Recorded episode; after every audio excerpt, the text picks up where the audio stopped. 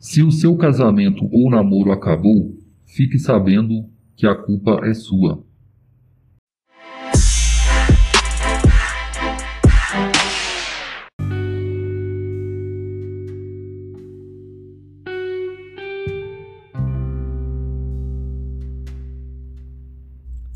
Calma.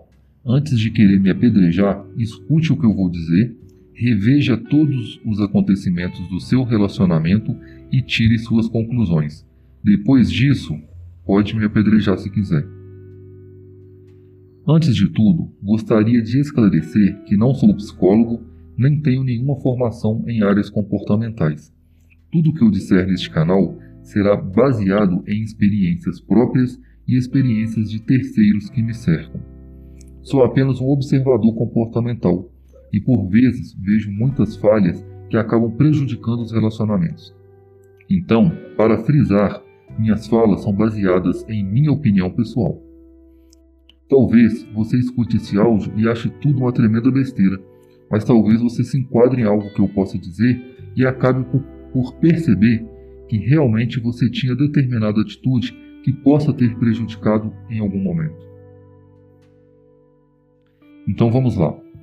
Após o surgimento dessa pandemia, que dentre outras coisas ocasionaram muitos divórcios e separações, resolvi gravar alguns áudios expondo minha opinião e minhas visões dos relacionamentos. Se tornou muito comum ver nas mídias o grande aumento no número de divórcios e separações. Mas o que pode estar ocasionando isso? Quando eu disse no início deste áudio que a culpa do fracasso em seu relacionamento pode ser sua, de certa forma eu não menti. Duas coisas podem ter ocorrido. Primeira, você realmente contribuiu de forma efetiva para que isso ocorresse, ou você simplesmente permitiu que isso ocorresse.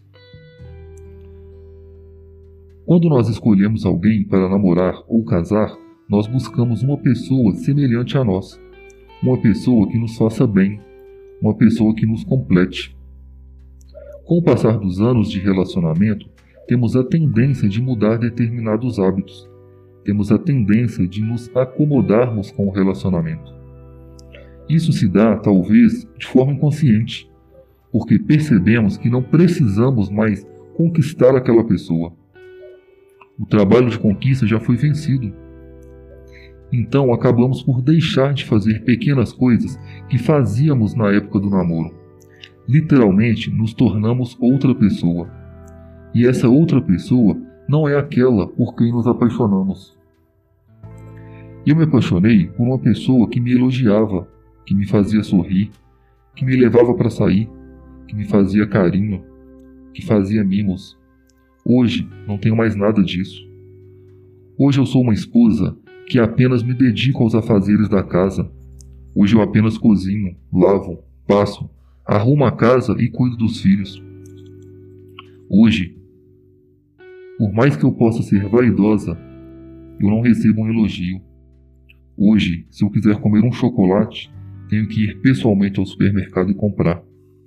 Hoje eu não sei mais como é ter um rosto acariciado. Hoje eu não sei mais o gosto de um beijo. Hoje eu sou um marido que apenas levanta cedo e vai trabalhar. Hoje eu sou apenas um marido que paga contas. Hoje eu sou só um marido que escuta reclamações ao chegar cansado do trabalho. Hoje eu sou apenas um encanador, o eletricista e o pedreiro da minha própria casa. Apesar dessa situação se enquadrar melhor na figura do casamento, pode perfeitamente ser moldada no namoro.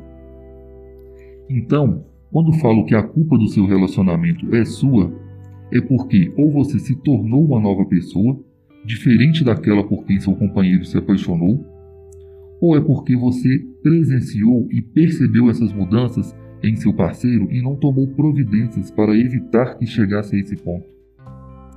Então, reflita um pouco e tente perceber se você é a mesma pessoa por quem seu companheiro se apaixonou é difícil buscar defeito em nós mesmos, mas apenas tente lembrar de suas próprias atitudes no início de seu relacionamento e se você ainda faz as mesmas coisas atualmente. Pode ser que você seja aquela mesma pessoa, Pode ser que você seja uma pessoa melhor? Pode, claro que pode. Mas se seu relacionamento acabou, algo de errado ocorreu. Também é perfeitamente possível que não seja culpa de nenhum dos dois. A gente se conhece na convivência. E com o passar do tempo, vocês perceberam que não são compatíveis. Mas digo que essa probabilidade é mínima, pois para isso ocorrer, um dos dois não foi verdadeiro no início do namoro. Um dos dois não se mostrou de verdade. Então, se seu casamento ou namoro acabou, talvez tenha pouco a se fazer. Mas se ainda estão juntos e está percebendo essas mudanças, ainda há salvação. O diálogo é o melhor remédio para tudo. Chame sua esposa, chame seu marido, conversem sobre a relação de vocês. Vejam o que cada um está fazendo que não esteja agradando ao outro e busquem a melhor maneira para consertar a situação. Reviva aquela pessoa que você foi no início do namoro. Elogie, abrace, beije. O ser humano é naturalmente carente. Precisamos de atenção. Não deixe destruir o que pode ser consertado. Pequenos gestos diários fazem toda a diferença. Converse com calma e exponha suas insatisfações. Você precisa dar para receber. Então, isso é o que eu tenho para expor hoje. Se com esse áudio eu conseguir tocar o coração de pelo menos uma pessoa, já me sentirei satisfeito. Você será o meu termômetro é, nesses áudios. Caso os áudios sejam úteis, continuarei postando. Caso contrário, eu me retiro. Caso você tenha alguma dúvida, crítica, elogio, sugestão, fique à vontade para reportar da forma que desejar. Eu não sou dono da verdade e nem pretendo ser. Envie uma mensagem ou um áudio através dessa postagem, ou então envie um e-mail para reaprendendo a amar s2@gmail.com. Reaprendendo a amar, tudo junto, s2.gmail.com. E para finalizar, melhore 1% por dia e ao passar um ano, você terá melhorado 365%. Um abraço a todos.